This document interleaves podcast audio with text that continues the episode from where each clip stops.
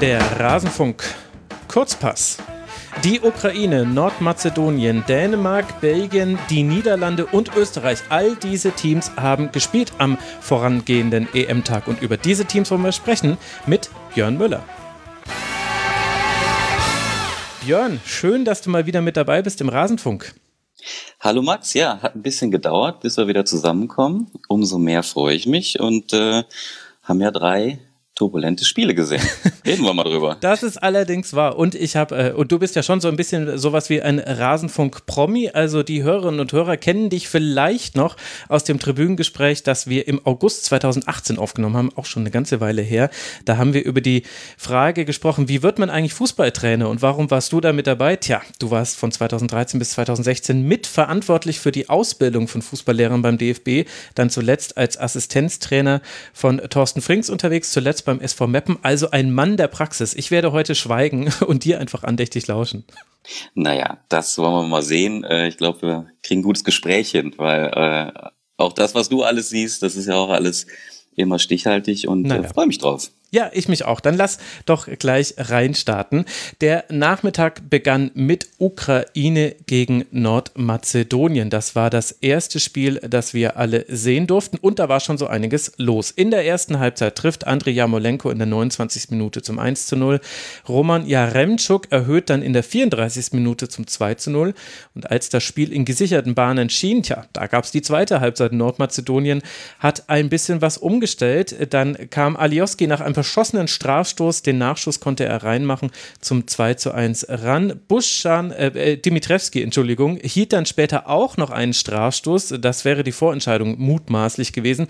Und so war es dann spannend bis zuletzt. Ja, was ist dir an dieser Partie aufgefallen? Wie hat es dir gefallen?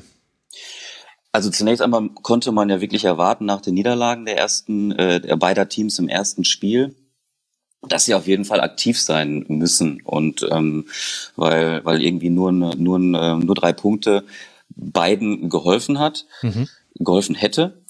Und ich fand, es war ein munteres Spiel. Ne? Also Nordmazedonien ist ja jetzt auch nicht jedem so äh, jeder Spieler geläufig. Ich musste mich auch reinfuchsen, musste ich musste ich gestehen. Und ich fand es interessant, also gerade also die ersten 15 Minuten, es war mutig, es war aktiv, sie wollten nach vorne verteidigen, wenn die äh, Innenverteidiger von der Ukraine aufgebaut haben, haben das ja mutig auch mit zwei Spitzen gemacht. Mhm. Mit ähm, Pandev, der ja der alte Hase, die, wie abgezockt der einfach immer noch ist, mit dem Rücken zum Tor, wirklich, wirklich richtig gutes Niveau. Und dann eben Elmers mit, mit dem jungen Hüpfer daneben, der gelaufen ist wie ein Verrückter, aber gar nicht richtig im Spiel war. Und das, was du ja auch gerade schon angedeutet hast, diese Umstellung dann später, ähm, da kommen wir gleich im Detail sicherlich drauf zu sprechen, weil das Anlaufen vorne war eben ein Problem, wenn hinten die Fünferkette ähm, nicht entsprechend äh, da die Spieler rausgerückt äh, oder rausgeschoben haben. Mhm. Lass mal kurz bei der spannenden Anfangsphase bleiben, denn äh, du hast es äh, als munter bezeichnet. Das hing ja damit zusammen, dass beide Mannschaften, wenn sie den Ball gewonnen haben, sofort vertikal versucht haben zu spielen. Und deshalb ging es halt hin und her. Also ich weiß nicht, die ersten acht Minuten, glaube ich, waren das. Da gab es eigentlich keine Ruhephase. Bei Nordmazedonien kann ich das sehr gut nachvollziehen, weil man möchte, man braucht einen Gegner, den man auf dem falschen Fuß erwischt. Bei der Ukraine wusste ich zwar, dass die gerne vertikal spielen, aber da hat es mich ein bisschen gewundert, dass da niemand aus der Mannschaft mal den Fuß drauf hält und sagt, okay, Jungs, jetzt kommt mal runter. Wir wissen, es ist alles au mhm. äh, aufregend hier, auch mit Zuschauern. Glaubst du, das ist was, also du bist ja der Trainer hier in dieser Runde logischerweise. Ist das was, was man sich als Trainer eher wünscht oder glaubst du, das war vielleicht sogar mit eingepreist von Andrei Shevchenko, dass er gesagt hat, ja, lasst euch da einfach drauf ein, weil die Qualität von euch im Ausspielen solcher vertikalen Situationen ist ja wahrscheinlich höher? Ja, eine Mannschaft bremsen möchtest du ja dann erstmal nicht. Ne? Also wenn, wenn eine hohe Aktivität da ist, bist du ja erstmal froh. Ähm, mhm. Runterfahren und alles in Ordnung bringen, in geordnete Bahnen bringen, das kannst du dann schon noch beeinflussen. Äh, ich glaube eher, dass das dem geschuldet war, dass sich durch diese Fünferkette in der Defensive von Nordmazedonien ähm, das eben einfach auch ergeben hat immer. Ja, weil ähm, also das 2 zu 0 war eigentlich ein Paradebeispiel, wenn wir jetzt mhm. mal das 1 zu 0 überspringen würden. Ne, die laufen mit zwei Spitzen ständig an. Ja. Aber was musst du dann eben auch machen? Du musst vertrauen können, dass hinten eben auch entsprechend nachgerückt wird. Mhm. Weil wenn, wenn sich hinter den zwei Spitzen in den Halbräumen ähm, Jamolenko, Scheparenko, wie auch immer anbieten, aber da keiner rausrückt aus der Fünferkette, um e-, eben entsprechend Räume zu schließen, dann läufst du dich vorne tot, dann läufst du immer ins Leere. Und darum haben sich auch gerade in der Anfangsphase diese Möglichkeiten immer ergeben, vertikal zu spielen. Aber du hast recht, im richtigen Moment hättest du dann auch mal um den 16er rumspielen können, vielleicht mal eine Seite überlagern, mehr über außen dann kommen können, um vielleicht da mal irgendwie eine Überzahl zu schaffen. Das haben sie nicht, nicht beruhigt, aber ich sag mal, als Trainer siehst du dann eher gerne so eine Aktivität, mhm. als wenn du von außen anschieben musst. Ja, also vor allem das 2 zu 0, das war ja wirklich einfach äh, so schulbuchmäßig äh, gespielt. Also klar muss sich da eigentlich äh, der Verteidiger fallen lassen in der Sekunde, in der er sieht, dass, äh, dass äh, Jamolenko war es ja, der dann mit einem Kontakt weitergespielt hat, dass der schon quasi aufgedreht hat. Ähm, ja. aber, aber das ist halt auch äh, dieses berühmte Sofa-Wissen, wo jemand wie ich halt sehr, sehr stark ist und wenn ich auf dem Platz stehen würde, würde ich überhaupt nichts hinbekommen. Deswegen ja. äh, Theorie und Praxis. Was mich. Da, Entschuldigung, ja. da, da würde ich gerne nochmal sogar einen Step nach vorne gehen. Also jetzt sezieren wir das 2 zu 0 einfach mal. Mhm. Ne, also sie laufen mit zwei Spitzen an, die Fünferkette hinten steht ziemlich äh, flach und der, der Muslio, der, der linke Innenverteidiger aus der Kette, der rückt einfach gar nicht raus auf Zinchenko, der im Zentrum angespielt wird. Ja. Und daraufhin kann er im Prinzip nach außen legen auf Jamolenko, der dann eben wieder ins Zentrum äh, spielt auf Jarenschuk. Aber dieses Rausrücken, dieses Ne, wir reden ja immer über Systeme und ähm, ich bin eigentlich gar nicht so ein Freund davon. Aber wenn du eben, oder andersrum, je höher das Niveau der Spieler, desto egaler ist eigentlich das System, weil die mhm. erkennen, wann muss ich welche Räume besetzen, wann rücke ich raus. Dann ist es egal, ob es Dreierkette, Viererkette ist. Sie schließen die Räume in der Defensive, sage ich mal. Und ähm, bei einer Truppe wie Nordmazedonien, die fühlen sich dann wahrscheinlich eher auch in dieses Korsett gedrängt, Fünferkette, eher hinten bleiben, sichern und rücken nicht im richtigen Moment raus, schieben nicht im richtigen Moment nach und nicht jetzt als komplette Kette, sondern du stehst zu fünft und musst natürlich einzeln immer rausschießen, um die, die Spieler, die da in den Halbräumen vor dir sind, eben auch unter Druck zu setzen. Und wenn du das nicht machst gegen, eine, gegen so super Kicker, wegen die, wie die ukrainische Offensive sie hat, dann, ja, dann läufst du hinterher und dann, dann gibt's diese zwei, drei Geistesblitze. Und wie du sagst, eben in dem Moment, wo der Ball außen ist, das ist dann eben auch nochmal das Detail, dann musst du dich halt fallen, fallen lassen, entsprechend absichern. Das ist dann eine Fehlerkette, die du nicht mehr korrigieren kannst einfach. Mhm. Ich fand das sehr interessant, das Anlaufverhalten von Nordmazedonien und wie die Ukraine damit umgegangen ist. Also, weil es sah nämlich vor allem in der Anfangsphase manchmal ein bisschen bizarr aus, weil es erstmal eigentlich ein 4 plus 1 war, also die Viererkette von der Ukraine und Stepanenko. Und die wurden erstmal nur angelaufen von Elmas und Pandev. Aber sobald sie einen Ball mit dem Rücken zum gegnerischen Tor angenommen haben oder so ein bisschen zu lasch geschlagener Pass war, dann kam sofort die Mittelfeldreihe, hat hinterhergeschoben von Nordmazedonien, zum Teil sogar mit den Außenverteidigern. Das fand ich mhm. ganz ansprechend entsprechend. Aber das bedeutet ja auch, also das war sehr mutig von Nordmazedonien, das hat aber auch dazu geführt, weil die Dreierreihe hinten nicht immer so weit rausgerückt ist, dass es einen unheimlich großen Raum gab, in den du reinspielen konntest, so mit einem Flugball oder einem äh, Chipball. Hätte sich da die Dreierreihe noch mutiger verhalten müssen? Oder, also wir sprechen ja letztlich dann über die berühmte Kompaktheit, die da dann verloren gegangen ist und ja auch in dieser Szene gefehlt hat. Oder wo würdest du ja, da ansetzen? Ab, absolut. Ähm wenn wir gleich das nächste Spiel besprechen, da sehen wir, wie es eigentlich ähm, äh, mustergültig, äh, wie du es da eigentlich löst. Ne? Also die Dreierreihe hinten, die die Rest, die sogenannte Restverteidigung, äh, wenn wenn du vorne anläufst, du musst nachschieben. Du brauchst aber auch Mut. Ne? Du brauchst Mut, mhm. das zu machen. Du brauchst Mut äh, und und und Selbstvertrauen in dich selbst auch als Innenverteidiger, dass dir dann auch keiner wegläuft, weil je weiter du rausläufst, desto größer ist der Raum natürlich hinter dir. Ähm, aber ähm, das siehst du genau richtig, hast du genau richtig gesehen, dass da entsprechend der Raum viel zu groß war. Im Umkehrschluss ist es aber auch so, die vorne, die anlaufen, da ist ja auch irgendwann äh, der Stecker gezogen. Und ja. die sagen sich ja auch irgendwann, hör mal, Jungs, entweder wir ziehen alle an einem Strang, wir gehen vorne, vorne drauf, schieben ran und ihr schiebt nach, habt den Mut, oder wir lassen uns fallen. Aber mh, hm, so lassen wir uns auseinanderziehen. Und das ist ein, ja, äh, ein sehr häufiger Fehler, sage ich, ja doch, es ist ein sehr häufiger Fehler, aber ein sehr häufiges mannschaftstaktisches Ding, was eben dann nicht zusammenpasst. Ne? Und wenn es nur einmal im Spiel vielleicht nicht funktioniert und das von einem Gegner eben ähm, gesehen und gelöst wird, dann hast du diese Räume da und äh, dann bist du schnell, läufst, wie du gesagt hast, mit zwei Spielern läufst du an, mit den hinteren schiebst du nach und dann bist du mit einem Pass unter Umständen, hast du fünf Spieler von dir ausgespielt. Ja, das genau, ist natürlich, ja. Äh, ja, ne, das, was du sagtest, mit diesen vertikalen Pässen, wenn du das dann erkennst, im richtigen Raum stehst und dann dich noch aufdrehst, weil hinten aus der, aus der Kette keiner, keiner ranschiebt an dich, ja, das ist äh, ein gefundenes Fressen für dich als Mannschaft, die im Ballbesitz ist, wenn du, wenn du, wenn du das so auf dem Silbertablett serviert bekommst. Hm. Ein bisschen sinnbildlich war dann, fand ich, nach dem 0 zu 2 äh, hat dann äh, der Trainer Angelowski umgestellt und man konnte deutlich sehen, dass die Spieler überhaupt nicht verstanden haben, erstmal, was er wollte. Also ich glaube, es sollte ein 4-1-4-1 werden, aber äh, es gab ja dann auch gar nicht mehr so viel Zeit dann äh, bis zur Halbzeit, um das zu sehen, aber da gab es deutliche Konfusion auf dem Platz, was vielleicht auch so ein bisschen sinnbildlich dafür ist, dass die ein bisschen lost waren in dieser ersten Hälfte, weil der, das, was sie sich vorgenommen hatten, so nicht geklappt hat. Heißt im Umkehrschluss ja aber auch, dass die Ukraine etwas etwas gut gemacht hat. Was war denn das deiner Meinung nach?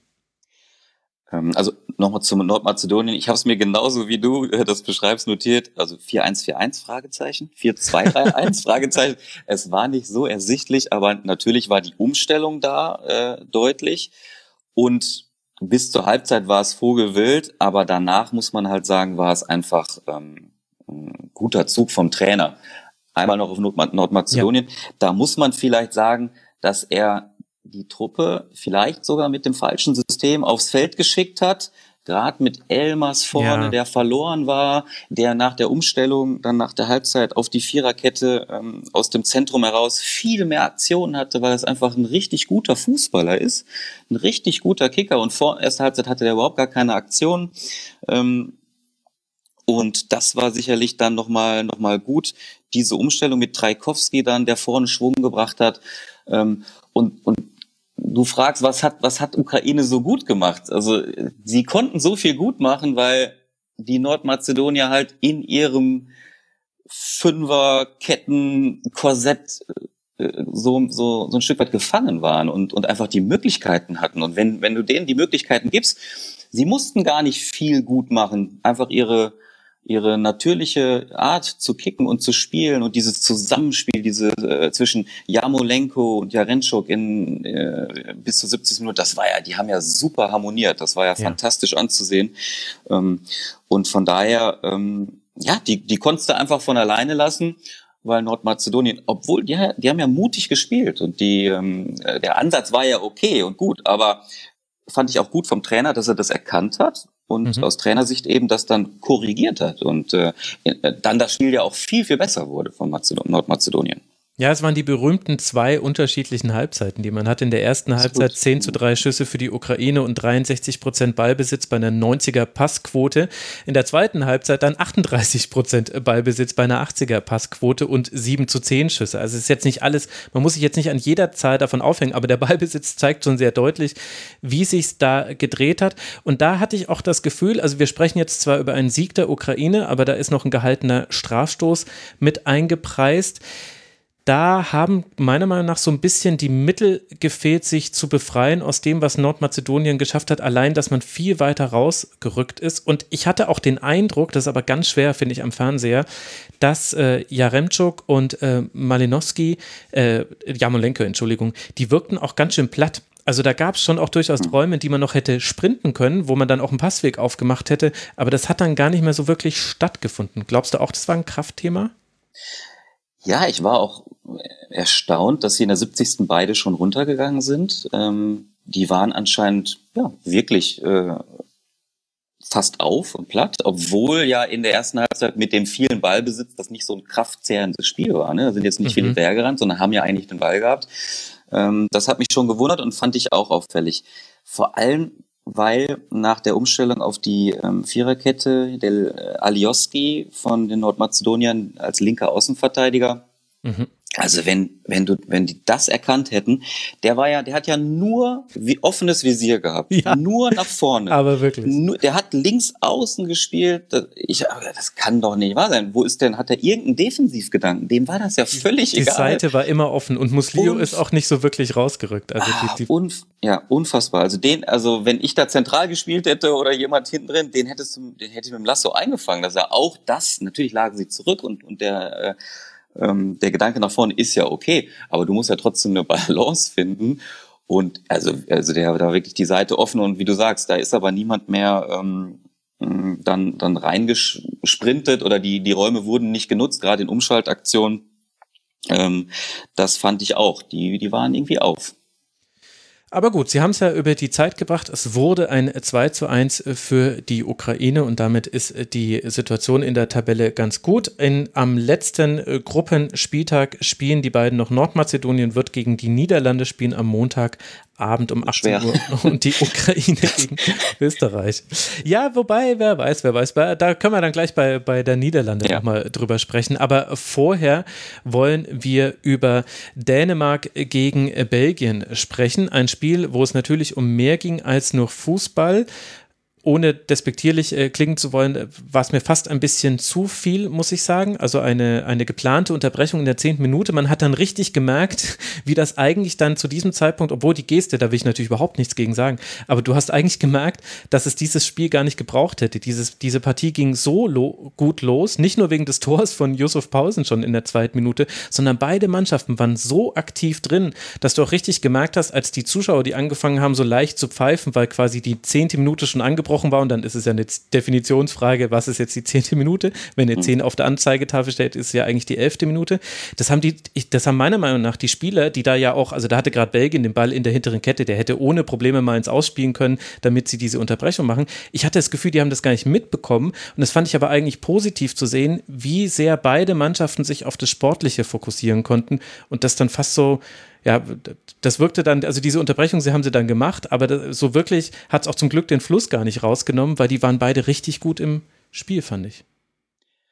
Ja, also die, die Frage war ja, man wusste von dieser äh, Aktion, geplanten Aktion in der zehnten Minute und die Befürchtung war ja, dass es bis dahin vielleicht eher so ein Abtasten mhm. wird. Komm, wir hangen uns mal durch bis zur zehnten Minute. Oh boy. Ähm, ja, ja, richtig, genau. Und es war ja zum Glück überhaupt nicht so. Ich fand auch, mein Eindruck war auch, es war es ist eine schwierige Situation, aber ich fand es auch etwas aufgebauscht. Ne? Die Medien sind alle drauf angesprungen mit dieser Aktion. Vor dem Spiel müssen ja wohl die, die Belgier sich auch sehr zurückgehalten haben beim Betreten des Platzes. Ne? Es war alles dem untergeordnet.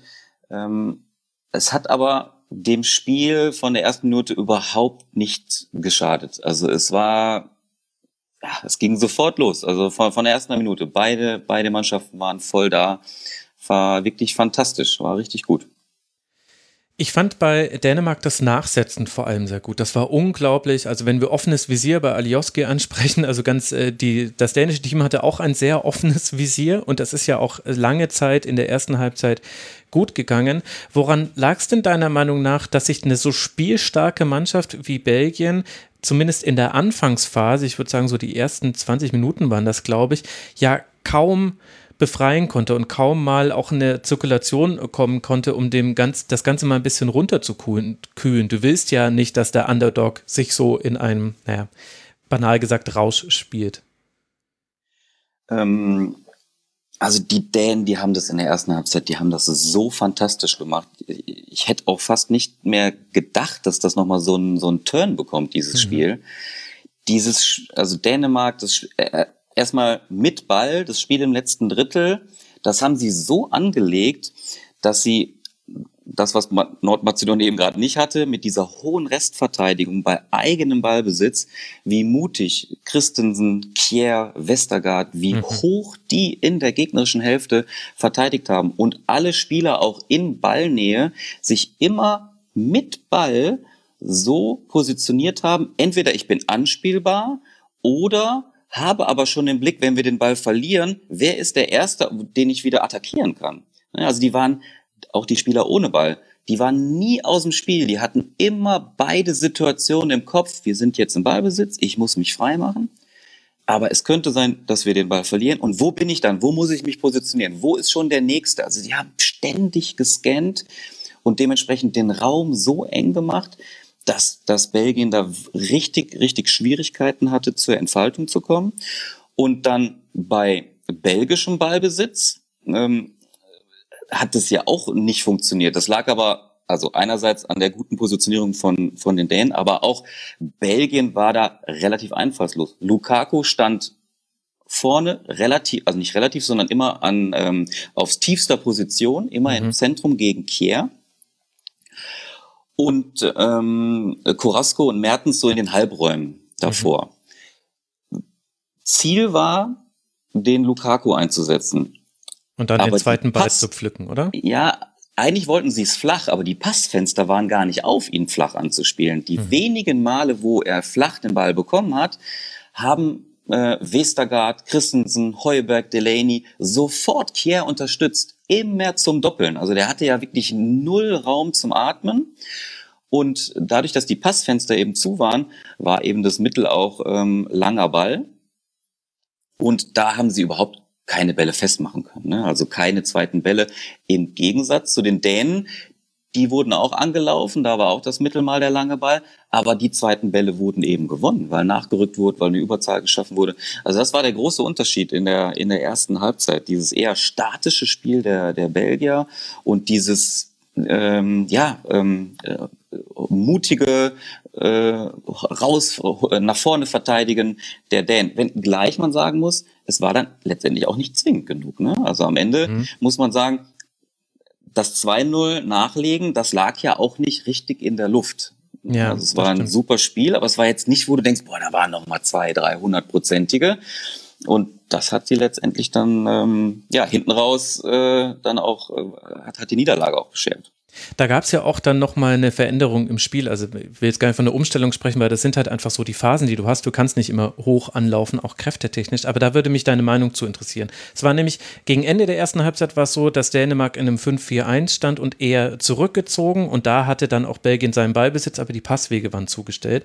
Und in der Anfangsphase war es aber so, dass die vorderen drei, also Darmgard, Pausen und Braithwaite, die standen aufgereiht gegen den Dreier, äh, den Dreieraufbau der Belgier. Sie haben es nicht angelaufen, und sie haben es zugestellt, zumindest in manchen Situationen, indem sie sich genau immer in die Lücken zwischen der Doppelsechs gestellt hat. Und das habe ich ehrlicherweise nicht so ganz verstanden, weil zum einen machst du natürlich einen gewissen Passweg zu, aber du lässt die beiden anspielbar. Und jetzt sind Thielemanns und Den Donker, das ist jetzt nicht Frankie de Jong, da, da könntest du das auf gar keinen Fall so machen, weil der dreht sich schnell genug auf, dass er dann super nach vorne durchspielen kann. Aber was glaubst du, ist bei sowas dann der Hintergedanke? Also vorne wollten sie sicherlich dann einfach ähm, immer dieses, dieses Rausschießen der drei, die vorne anlaufen, ne, abwartend, also es war jetzt kein, kein Vorchecking, mhm. aber eben entsprechend jeden, jeden der drei Innenverteidiger ähm, quasi, quasi abzudecken, anzulaufen, einen gewissen Stress zu verursachen und darin, dahinter dann eben nicht in Manndeckung zu stehen, nicht komplett zu spiegeln, sondern eben dann im Raum und dann entsprechend zu reagieren, wie lösen sie es denn auf? Ne? Aber ähm, da hast du recht, wenn da, wenn da ähm, ein, ein sehr spielstarker Sechser eben entsprechend ist, dann wird es auch anders gelöst. So war es so war's machbar von den Dänen, dass sie das trotzdem immer zugelaufen haben, weil sie eben die Räume da sehr gut eng gemacht haben. Also sie haben sich gegenseitig unterstützt. Es war, es muss eine hohe Kommunikation auf dem Platz geherrscht haben, weil das kannst du nicht blind und, und stumm. Mhm. Ne? Also da musst du permanent reden, geh, bleib, ich deck ab, äh, rechte Schulter, linke Schulter, Hintermann coacht Vordermann. Also das wird da schon auch äh, permanent ähm, ähm, vonstatten gegangen sein. Und ähm, ja, also ich finde, die haben es einfach erst halb fantastisch gelöst, muss man einfach so sagen. Mhm. Und dann können wir bei Belgien über Personalien sprechen. Also zum einen hat Denaya für Boyata gespielt und war mitverantwortlich für das 0 zu 1. Das ist die äh, etwas äh, weniger schöne Personalie, aber dann gab es auch wunderbare Personalien für die Belgier, nämlich äh, Kevin de Bruyne kommt zur zweiten Halbzeit, Eden Hazard kommt später, Axel Witzel darf sogar dann auch spielen ab der 59. Minute, aber vor allem auf Kevin de Bruyne lenkt sich so ein bisschen der Fokus, weil er hat eben ein Tor gemacht und das andere vorbereitet und das mit einer Verzögerungsaktion Aktion wie, also das sieht man so selten, dass jemand, der einen eigentlich relativ offenen Schuss hat, dass er dann dennoch verzögert so lange, bis er querlegen kann, auf jemanden, der im höchsten Tempo kommt. Also, ach, also war, war auch wirklich eine ganz tolle Leiste ja. von Kevin de Bruyne. War das dann auch der tatsächlich der Grund? Kann man das auf diese Personalien runterbrechen, dass die zweite Halbzeit so anders lief für Belgien? Ja, also ja, mit dieser, mit dieser Klasse, die, die, die sie dann auch einwechseln konnten, das war schon nochmal noch mal ein Change im Spiel. Natürlich, ne, auch dem Ergebnis geschuldet, wenn du 1-0 führst als vermeintlicher Underdog wie Dänemark, natürlich und Belgien wusste, sie müssen kommen. Das ist ja auch so ein normaler Verlauf des Spiels. Ne? Du schaltest vielleicht eher ein bisschen in den Modus, wir wollen, ne, Hauptsache kein Kassieren. Vielleicht können wir das 1-0 über die, über die äh, Runde retten. Aber man muss natürlich sagen, mit dem, mit dem ein, mit der Einwechsel von De Bruyne, wo ja auch eine kleine Veränderung dann vonstatten ging. Lukaku war nicht mehr so im Zentrum. Er war eher, eher über die rechte Seite kommend. Mhm. Und De Bruyne war flexibler und Lukaku konnte somit nicht mehr permanent gedoppelt werden. Er hatte mehr Eins gegen Eins Situationen. Und auch öfter gegen Westergaard als gegen Kier. Ich hatte das Gefühl, Richtig. das kam ihm auch ganz gut zu passen. Ja, genau. Weil Kier im Zentrum, dann ist es einfach für Westergaard oder Christensen um ihn herum äh, zu Hilfe zu kommen zu doppeln. Westergaard außen, dann ist es schon eher eine Entscheidung von Kier. Gehe ich noch dazu oder Delaney mit zurück oder Mele, der den Westergaard unterstützt. Da ist er schon mehr in diese 1 gegen 1 Situation zu kommen und äh, dementsprechend war die Situation ja auch, ähm, wenn wir nochmal das 1-0, äh, das 1-1 dann am bes ja. äh, besprechen, ne, Lukaku, der setzt sich, setzt sich super durch äh, der Antritt, dieser Körper, wie er dann abgeht über rechts und genau was du sagst, dieses De Bruyne, das ist einfach Weltklasse. Das ist unfassbar. Ich neun von zehn Spielern schießen wahrscheinlich ja. direkt. Mhm. Also, ne, und, man, und jeder im, im Stadion und an den Fernsehen hat ja, er holt ja irgendwie auch aus. Mhm. Und dann lässt er zwei und den dritten eigentlich so ins Leere äh, äh laufen, grätschen und wir und dann noch so quer zu legen. Es war, also das ist, das ist eine unfassbare Qualität. Fantastisch, einfach Weltklasse. Mhm.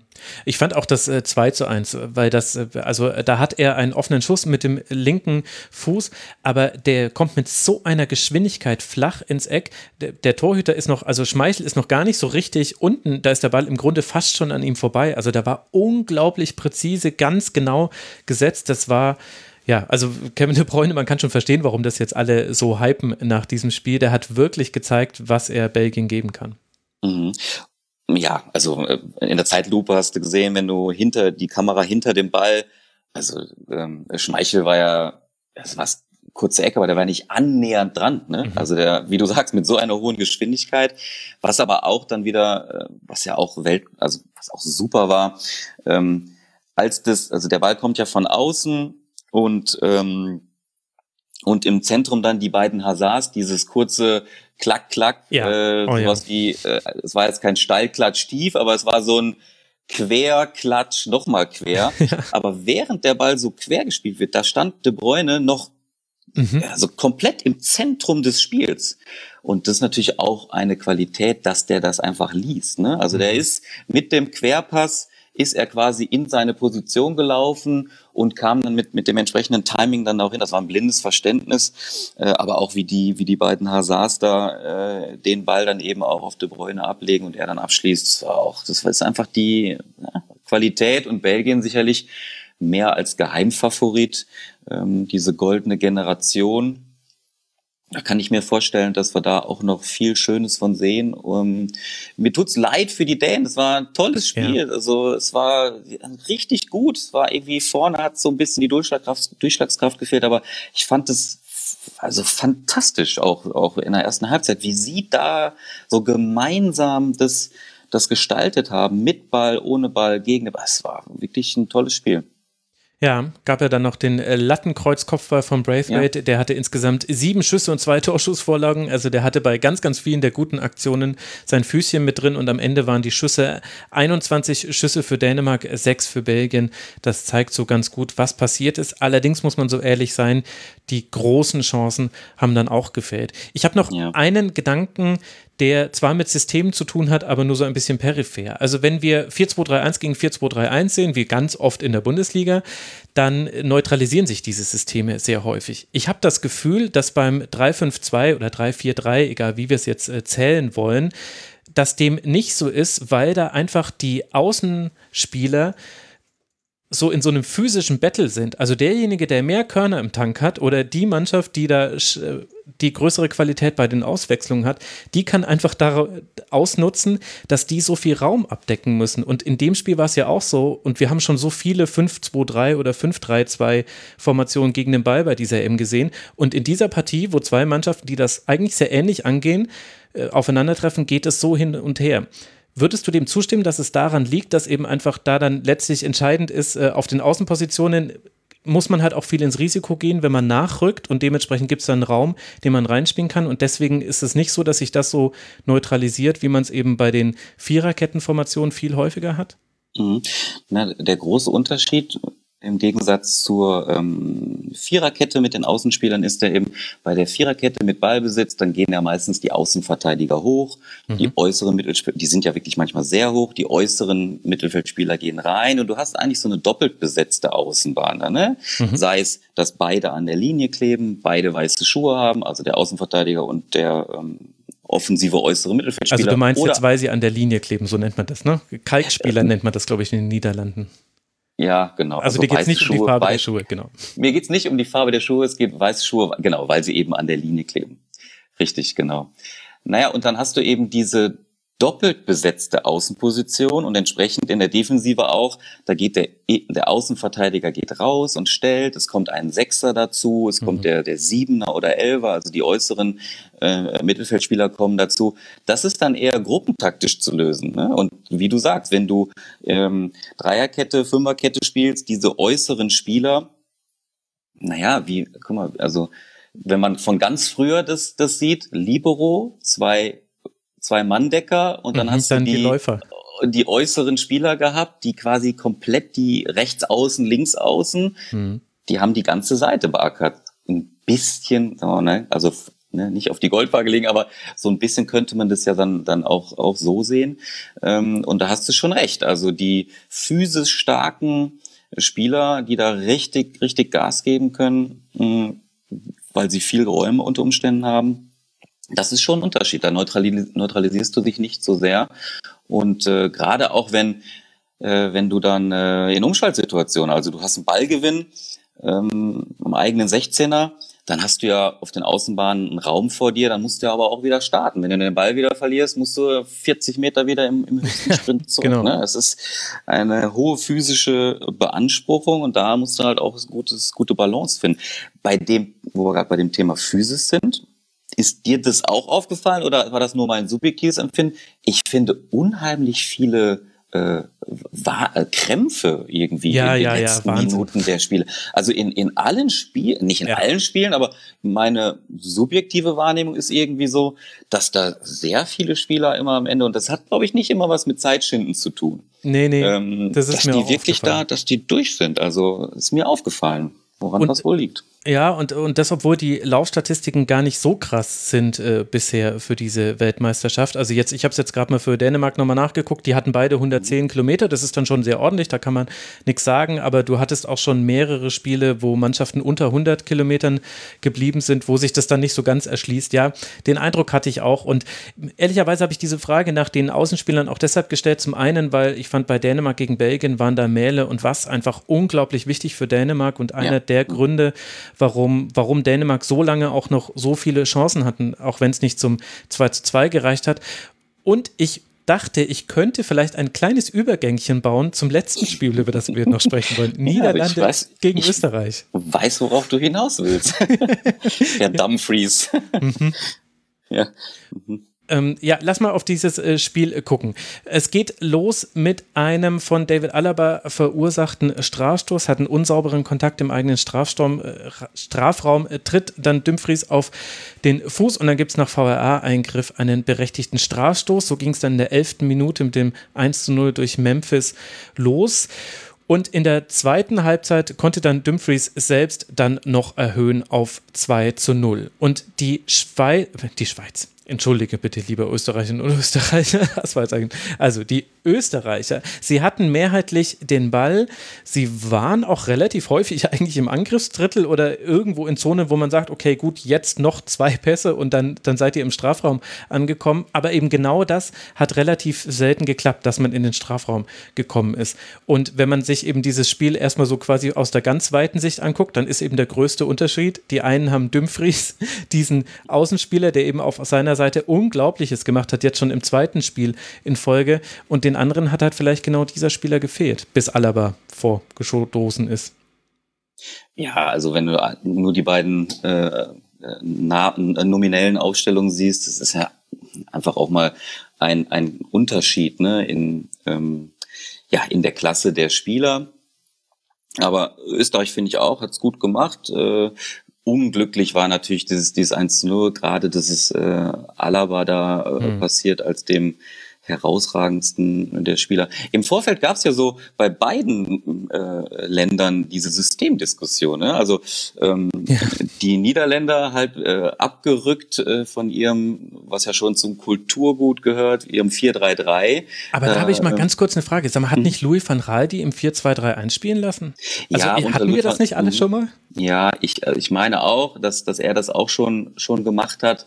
Aber es ist halt immer wieder eine, eine Diskussion. Ne? Also was hätte denn, was hätte Johann Cruyff da gesagt, wenn man so verteidigt, das ist ja immer noch ne, äh, ein, der große Name dort, äh, dieses ah, Gut, aber wir fragen doch auch nicht Franz Beckenbauer, wie er jetzt denkt, dass ja. der moderne Fußball sich entwickelt. Also ich kann es schon irgendwie nachvollziehen. Ja, ich finde es eigentlich auch schön, weil es so ein offensives, also was ich mag, ist, dass dahinter ja die Idee steht, wir wollen einfach viele Tore schießen und nicht zuerst an die Defensive denken. Und als neutraler Zuschauer sage ich, ja, super, sehr gut, will ich überall sehen.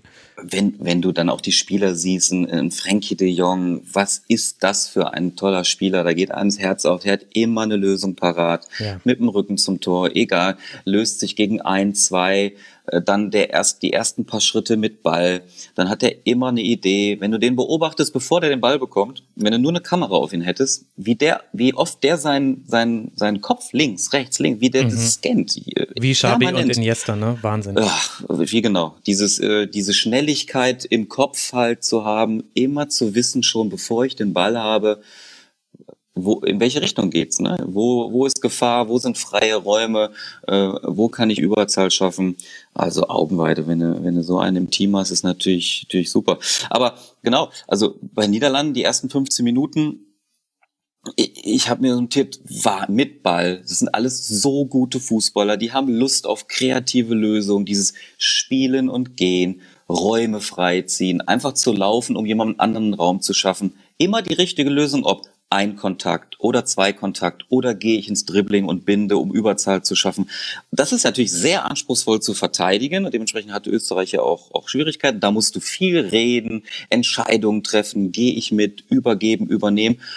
Das war so die erste Viertelstunde und dann ist es ja leider ein bisschen abgeflacht. Dann waren es ja dann eher so einzeln herausragende Qualitäten. Aber dieses Gesamtmannschaftliche, das äh, hätte ich mir von Niederlanden über eine, über eine größere Strecke ähm, erwartet. Du hast es im Stadion auch gemerkt, das war, fand ich relativ ruhig ne? für, ein, ja. für ein Heimspiel. Da war jetzt nicht so viel los, aber weil das Spiel das eben auch nicht so hergegeben hat. Ne? Über weite Strecken, sage ich mal. Ja, und weil ich halt so ein bisschen bei beiden Mannschaften das Gefühl habe, da fließen jetzt aber auch noch Beobachtungen aus dem ersten Spiel der beiden Mannschaften mit ein, im Gegensatz zu Mannschaften wie Schweden als Extrembeispiel, aber auch durchaus so jemand wie Ukraine, über den wir heute schon gesprochen haben, oder auch Dänemark kann man sicherlich auch dazu nennen, spielen beide eben nicht als Mannschaft Mannschaft. Also du merkst eben, dass es noch diesen Kommunikationsbedarf gibt in ganz vielen Situationen und da sind Dinge unrund. Und das ist mir bei beiden Mannschaften aufgefallen. Also bei Österreich fand ich, konnte man schon in der letzten Kette anfangen mit äh, Dragovic, Alaba, Hinteregger. Also Alaba ist ja dann derjenige eigentlich, so verstehe ich es zumindest, dass der Zentrale dann meistens angibt, auf welcher Höhe man steht und wann man rausrückt und wann man sich fallen lässt, weil er auch den besten Überblick hat. Ehrlicherweise, Hinteregger hat da nicht immer dieselbe Linie wie Alaba gehalten. Und zwar in mehreren Situationen. Und zwar mal einmal so, dass Hinteregger eher absichern wollte und Alaba aggressiv rausschieben wollte. Ich glaube auch, um einfach Weghorst und Memphis wieder rauszuziehen. Das musste ja machen. Das nervt ja, wenn die die ganze Zeit so nah in gefährlichen Zonen stehen. Und manchmal aber auch genau andersrum, dass Alaba absichern wollte und Hinteregger war auf einmal jetzt nicht verschwunden, aber halt einfach so drei Meter oder zwei Meter zu weit vorne. Und das reicht halt dann manchmal schon gegen eine Mannschaft wie die Niederlande. Und auf der anderen Seite fand ich das aber bei der Niederlande auch dass du gesehen hast, also wie einfach es geschafft hat, sich Österreich manchmal sogar übers Zentrum nach vorne zu spielen, dass da standen De Jong, Weinaldum und Rune und, und ich fand ehrlich gesagt auch das Anlaufverhalten von äh, Memphis und äh, Weghorst war da einfach, also die haben schon beide was gemacht, vor allem Wechhorst macht ja immer viel, aber das hing halt alles nicht so zusammen. Und wenn du halt dann so zwei Mannschaften aufeinandertreffen, dann ist es eben ein anderes Spiel wie vorher mit Dänemark gegen Belgien, vor allem Belgien dann in der zweiten Halbzeit, wo viel mehr Gruppentaktisches auch geklappt hat. Ja, ähm, genau, zu Österreich, ne, Alaba als derjenige, der das da ähm, ordnet und sicherlich der, der Chef im Ring ist. Aber wenn du natürlich einen Hinteregger neben dir hast, der auch neben dem Platz dafür bekannt ist, seinen eigenen Kopf und seine eigene Meinung mhm. zu haben. Ähm, also ich finde, wenn man die beiden neben ihm vergleicht, Dragovic, Hinteregger, Hinteregger, einer, der, also, der sich da auch, der sich gewehrt hat einfach, ne, der hat auch weh getan, der ist, boah, das war, ist schon, ist schon fies, auch gegen den zu spielen und dem hast du auch angesehen, jetzt hör mal zu, also an, an mir kommst du nicht vorbei, das, und wenn du an mir vorbeikommst, dann tut's weh. Wird's wehtun, ja. Mhm. Das, das, das hast du gemerkt. Aber sie hatten oft unterschiedliche Ideen, genau wie du sagst. Das 2 zu 0 war äh, Paradebeispiel. Äh, der, oh Ball Gott, fällt ja. Mhm. der Ball fällt an der Mittellinie runter auf, ähm, auf Depa, glaube ich. Depay, Depay glaube ich, genau. Mhm. Und naja, was passiert? Dragovic äh, hat eine Idee gehabt. Der stand eigentlich bei, bei Malen und der spielt auch nicht auf Abseits wie, glaube ich, beim ZDF sie gesagt haben, der spielt nicht auf Ableit, der will auf den Malen draufgehen, der will den unter Druck setzen und dadurch ist Malen frei. Depay legt ihn ihm rein, dann geht er halt, geht er halt ab und legt quer auf Dumfries, der natürlich sensationell, da sind wir bei dem Thema von gerade, Außenspieler, mhm. der ist quasi äh, bei dem Angriff im 16er, der hat die 50, 60 Meter im Vollsprint ist der gegangen und hat sich da belohnt. Aber wie du sagst, da geht Dragovic einfach raus aus, äh, von seinem Mann weg, ähm, um zu doppeln. Ja, bleib einfach stehen, sicher, dann, dann, dann läuft der dir überhaupt nicht weg, dann läufst du ihn ab, stellst dich ihm in den Weg oder spielst zurück zum, zum Bachmann. Da passiert überhaupt nichts und da hatten sie ihre eigenen Ideen und das ist nicht abgestimmt und dadurch kommt es dann eben zu, ähm, zu solchen Chancen und bei den Niederlanden auch.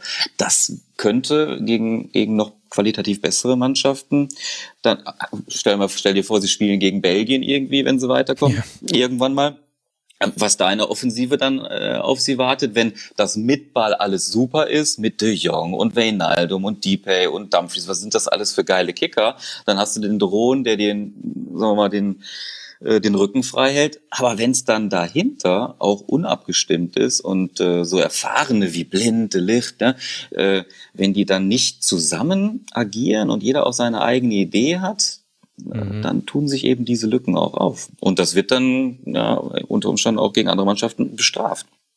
Ja, und die gute Nachricht für die Niederlande war ja, dass der Licht wieder mit dabei ist. Die schlechte war, dass er sich gegen Ende des Spiels äh, wieder, also er hatte zumindest kleinere Probleme. Man weiß jetzt nicht, wie sich das weiter auswirkt, aber das möchtest du halt nicht sehen. Du brauchst, glaube ich, diesen Anker da hinten drin. Er hatte ja auch ein Tackling, wo er wirklich in letzter Sekunde noch den Torabschluss verhindert.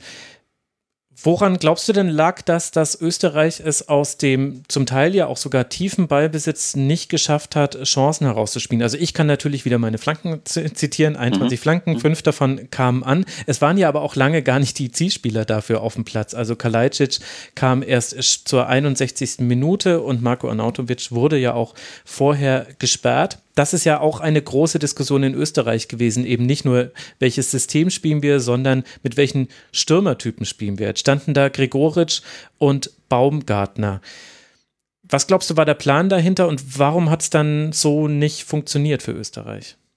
Ja, den, ähm, das Mehr an Ballbesitz äh, und das zu wenig Richtung Tor äh, resultierte daraus, dass, dass sie einfach das, das Tempo immer gleich war mit Ballbesitz. Ne? Mhm. Also sie, äh, Holland, also die Niederlande, die, die konnten ohne großen Aufwand verteidigen. Sie mussten einfach gar nicht viel investieren. Ne? Also die, äh, die Österreicher haben äh, äh, es nicht geschafft, Überzahlsituationen geschaffen, durch ein schnelles Passspiel, durch vielleicht mal Positionswechsel, ähm, durch äh, tiefe Läufe auf die Kette und zwar mhm. nicht, um dann immer auch den Ball zu bekommen, sondern eben auch alleine, wenn du wenn du zwischen De Frey, De Frey und, und Licht, wenn du zwischen die beiden einfach tief schießt, die müssen ja reagieren, weil sie ja nicht wissen, ob der Ball gespielt wird. Sie machen zumindest mal einen Sicherheitsschritt mit. Sie gehen auf jeden Fall mal, zu, da, dadurch ist die ne, Kette mehr zurück. Der Abstand zwischen den Mittelfeldspielern davor würde größer werden. Dann hättest du den Sabitzer und Baumgartner dort einsetzen können. Aber das alles ist nicht passiert. Es war, das Tempo war gleich. Das Tempo war einfach immer gleich. Es waren keine Tempowechsel da. Und ähm, dann, dann kommst du eben auch nicht in die freien Räume. Und wie gesagt, Holland, die konnten verschieben, ohne großen Aufwand das verteidigen. Und das war einfach äh, das große Problem, was auch sicher auch mit der Qualität dann zu tun hat. Ne? Also, dass, mhm. dass du da nicht umschalten kannst. Mit, und dann hat er ja noch wieder dieses Thema Alaba, ist ja als Trainer ist das ja auch die Krux. Den, er ist der beste Mann. Ich kann das verstehen, dass der Trainer ihn da ins Zentrum setzt, aber der fehlt natürlich dann in der Reihe davor als Anspielpunkt. Setzt du ihn aber davor, fehlt er dir hinten. Ne? Das ist so eine, so eine ja, es ist halt ja, ja. schwierig. Äh, da musst du eine Entscheidung, Entscheidung treffen. Ich kann das auch verstehen, so wie es ist, aber letztendlich hat das in beiden Spielen dann ich nenne es mal nicht korrigiert, aber er hat reagiert, indem er Alaba ja wieder vorgezogen hat und dann entsprechend ähm, äh, über die linke Seite kam. Aber da ist mir auch aufgefallen, das, was du gerade erwähnt hast, ähm, sie haben gar nicht irgendwie die Spielanlage so, äh, so dargestellt, dass man irgendwie eine Flanke, äh, du hättest reinbringen können. Den, den, den Kalacic, den sie gebracht haben mit zwei Metern, also der wurde ja gar nicht bedient, ne? Oder dass du mhm. mal auf Und der war auch ganz Ball oft alleine. Also, ah, ja, also genau. in der, im Strafraum war sie ganz oft in einer ganz bizarren 1 gegen 5 Unterzahl, weil auch die, die Achter gar nicht nachgeschoben haben. Also es, Keine Boxbesetzung, absolut, ja. genau, ja. Also es ja. war ein bisschen äh, seltsam, muss ich sagen, ehrlicherweise von Österreich. Mich hat es auch total gewundert. Also als ich die Aufstellung gesehen habe, da dachte ich mir, naja gut, Gregoritsch wahrscheinlich auch deshalb, weil der zusammen mit Sabitzer und Ulmer, da versucht man den Raum hinter Dumfries einfach zu besetzen. Immer wieder in den reinzuspielen, ist ja dann egal, ob gechippt oder irgendwie über eine Kombination, aber du weißt ja, der hat einen Vorwärtsdrang, den Raum dahinter, da kannst du dann in Anführungszeichen relativ leicht eine Überzahl generieren. Und so habe ich die Aufstellung verstanden. Oder Baumgartner könnte das ja auch sein. Ist ja egal, ob Gregoritsch rauszieht, der hat das halt nur in Augsburg früher sehr häufig auch gemacht. Aber genau das, was du gesagt hast, die standen, also es sah immer wunderschön aus, weil die standen wunderbar in ihrer Formation. Technisch, technisch auch gut. ja. Technisch richtig, richtig, richtig gut anzusehen. Ne? Also, ja aber halt, aber du musst halt Überzahlen schaffen oder, oder, oder halt deine Dribblings gewinnen und beides ist halt nicht passiert bei Österreich und deswegen plätscherte das dann so seltsam vor sich hin und ich hatte dann eher das Gefühl hinten raus, dass die Niederlande da eine viel höhere Entscheidung dann eigentlich noch hat liegen lassen. Also jetzt nicht nur bei den Szenen in der, ich glaube, 94. und 95. Minute, sondern auch vorher war es so und das war wiederum was, wo ich mir dachte, das kann man sich als Niederlande natürlich erlauben, aber eben, wie du gesagt hast, wenn da richtige Gegner kommen, bin ich sehr gespannt. Ich hatte das Gefühl, denen fehlt schon auch noch einiges und die hätten sich vielleicht in dieser Partie gegen Österreich also Italien hat angefangen irgendwann zu experimentieren, als äh, klar war, das geht gegen die Schweiz gut. Und dann haben sie einfach mit einer Fünferkette gespielt, einfach, einfach so. Und äh, Mancini hat später gesagt, ja, wir wollten mal halt, wir wollten halt den Ball zirkulieren lassen und so weiter. Und, und letztlich haben sie aber damit halt auch nochmal äh, im laufenden Betrieb nochmal Abläufe einstudieren können. Und das hätte meiner Meinung nach die Niederlande gegen Österreich auch machen können, und zwar den Ablauf. Was machen wir denn, wenn wir den Ball gewinnen? Das ist nämlich häufig passiert, also tief. Ähm, Österreich hatte 30 Ballverluste, Niederlande nur 15 und die meisten davon waren relativ tief für Österreich, also dann auch nicht so gefährlich. Aber dann hätte die Niederlande wirklich mal üben können oder sich überlegen können, okay, wie wollen wir es jetzt machen? Wir zwei, zwei Spielstationen und dann muss eigentlich jemand auf die Kette zulaufen oder hinter der Kette angespielt werden.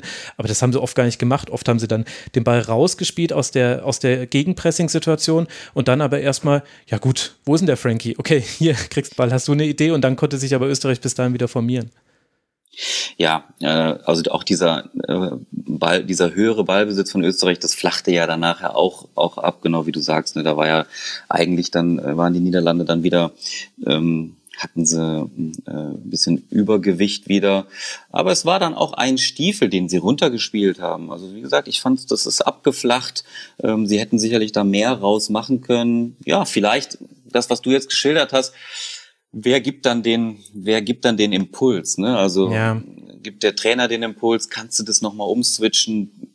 Steht da vielleicht auch viel auf dem Spiel, weil 2-1, dann kommen mhm. die nochmal auf, hat man auch alles erlebt.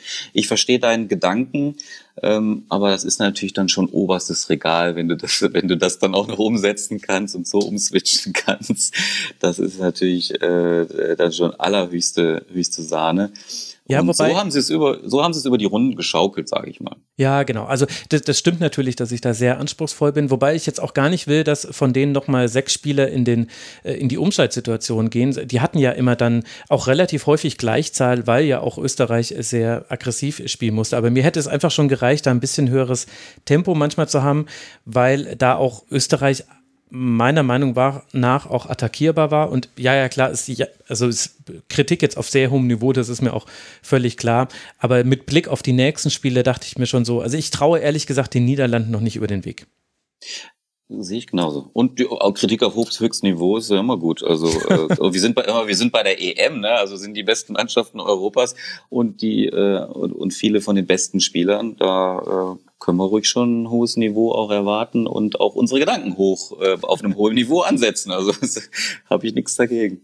Ja, da bin ich ehrlich gesagt, ich weiß nicht, ob ich, das, das ist noch so ein Aspekt, der mir bei dieser Euro aufgefallen ist. Ich weiß nicht, ob es an meinem Blick liegt, weil ich mich irgendwie zuletzt häufiger damit beschäftigt habe, wie halt Innenverteidiger verteidigen. Aber es gab äh, so viele Aktionen bisher, wo Innenverteidiger einfach individuell die meiner Meinung nach falsche Entscheidung getroffen haben, ob sie absichern, ob sie sich fallen lassen. Da kannst du durch so viele Spiele durchgehen. Also Deutschland gegen Frankreich, ganz prominentes Beispiel. Wir haben jetzt heute aber auch schon wieder über ein paar gesprochen und es gibt so wenige Nationen, wo ich mir die, die letzte Kette angucke und mir denke, ja, das spielen halt auch einfach Leute, die in der Regel immer die richtige Entscheidung treffen und deshalb allein ist es schon so schwierig, gegen die zu spielen. Ich weiß nicht, ist das selektive Wahrnehmung oder ist dir das auch aufgefallen? Ich glaube, das ist grundsätzlich immer ein hochanspruchsvoll für jemanden, der in der letzten Reihe spielt, sei es, ähm, dass du mit zwei Innenverteidigern spielst oder eben mit, mit drei Innenverteidigern da zu entscheiden, habe ich den Sicherheitsaspekt, möchte ich nicht, äh, dass er mir im, möchte ich nicht, dass der Stürmer mir im Rücken wegläuft. Also bin ich eher abwartend, dann kann er angespielt werden, habe eher den Meter ein, zwei Platz, oder bin ich jemand, der das risikoreich äh, angeht und, und rausgeht. Und da ist es zwangsläufig, dass du auch mal eine falsche Entscheidung triffst. Aber das Gute, wenn du mit dreien hinten spielst, ist ja eben, dass da eigentlich immer noch zwei dahinter hast. Ne? Wenn du, Einer ja, von dreien muss nur eine gute Entscheidung treffen, ja, das stimmt. Ja, richtig, genau. Birgt aber natürlich auch ähm, eben oder sollte für, für Mannschaften eben immer das Ziel haben, eben auch so schnell wie möglich irgendwie einen Anspielpunkt äh, in der letzten Reihe dann zu haben, in diesen, haben wir, genau in diesem Zwischenraum, ne? Als mhm. Spieler einen, einen vorne zu binden und die anderen darum, genauso in diesen Halbräumen, also nicht direkt bei dem letzten, ähm, einen, nicht, nicht bei einem der Innenverteidiger zu stehen, aber auch nicht bei einem Mittelfeldspieler, sondern genau dazwischen, dass die beiden eben nicht weiß, wissen, muss ich jetzt als Sechser zurück? Mhm. Gehe ich als einer der Innenverteidiger vor? Wenn ich vorgehe, ist der Raum hinter mir ja frei, da kann einer mit einem tiefen Lauf rein. Darum ist es immer eher dieses Abwartende, was passiert wenn der Ball gespielt wird, dann muss eine Entscheidung getroffen werden in einem Bruchteil einer Sekunde. Und ähm, das ist hoch anspruchsvoll. Und äh, gute Mannschaften, Paradebeispiele sind ja, ne, sagen wir mal, Messi oder, oder, oder, oder solche Spieler, die sich immer in diesen Räumen aufhalten, wo sie nicht greifbar sind oder erst du sie erst äh, anläufst, wenn sie dann eben auch den Ball bekommen haben und dann die richtige Entscheidung, gehe ich von hinten raus oder lasse ich mich als Sechser fallen und doppel nach hinten. Das ist schwer. Das ist schwer. Wenn, wenn der Mannschaft das gut macht, ist es immer, immer schwer äh, zu verteidigen.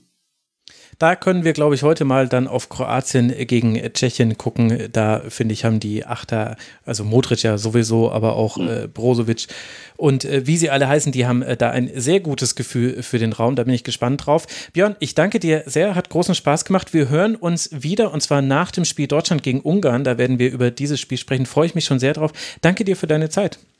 Ich danke dir auch und äh, bis nächste Woche. Genau, bis nächste Woche. Bis morgen sage ich dann aber zu den Zuhörerinnen und Zuhörern, denn natürlich gibt es auch morgen den nächsten Rasenfunk Kurzpass und der Rasenfunk, er bleibt werbe- und sponsorenfrei. Wir freuen uns, wenn ihr uns unterstützt. Auf rasenfunk.de slash supportersclub bekommt ihr alle Informationen dazu. Auch kleine Beträge helfen uns da. Ehrlicherweise geben die meisten kleine Beträge. Es summiert sich dann auf. Danke für euren Support und für eure Aufmerksamkeit. Bis morgen dann. Bleibt gesund. Macht's gut. Ciao.